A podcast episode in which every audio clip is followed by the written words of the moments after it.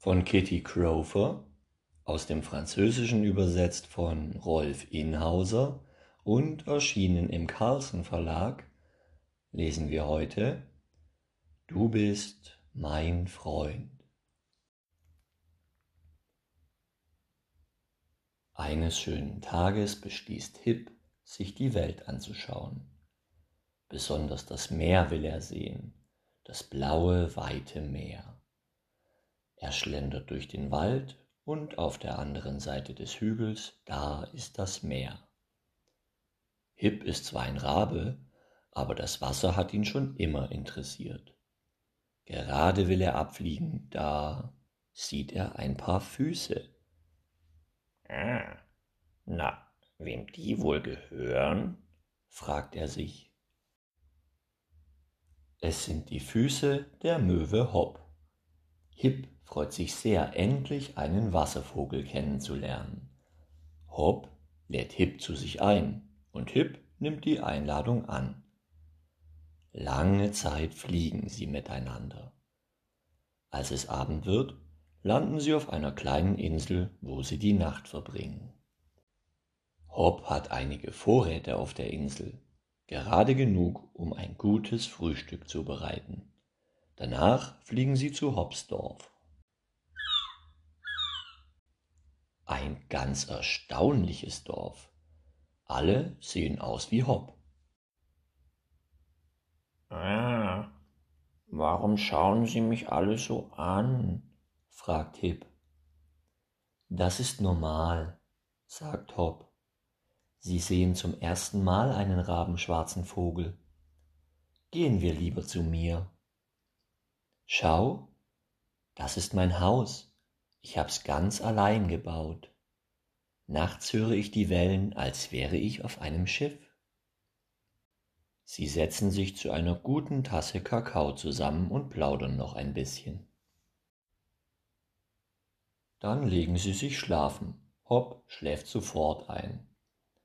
Hip kann noch nicht schlafen. Er denkt über den Tag nach. Ich mag das Meer.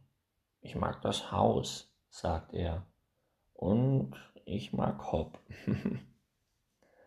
Danach schläft Hip lächelnd ein.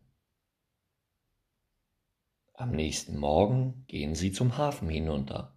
Da ist was los. Was ist denn das für ein komischer Vogel? fragen die anderen Möwen. Er heißt Hip, sagt Hopp. Er ist ein Rabe. Er wohnt in einem Wald in einem Land da drüben. Und Hip ist mein Freund. Die anderen Möwen mögen den schwarzen Vogel nicht. Ah, ich flieg wohl besser wieder heim zu mir, sagt Hip. Das kommt gar nicht in Frage, sagt Hopp. Er führt seinen Freund weg. Solange das so ist, gehen wir nicht mehr ins Dorf. Sie gehen fischen, aber Hip ist immer zu traurig. Mach dir nichts draus, tröstet ihn Hopp. Sie werden dich schon noch mögen. Und wenn nicht, dann gehe ich mit zu dir. Hip strahlt. Hopp ist wirklich ein Freund.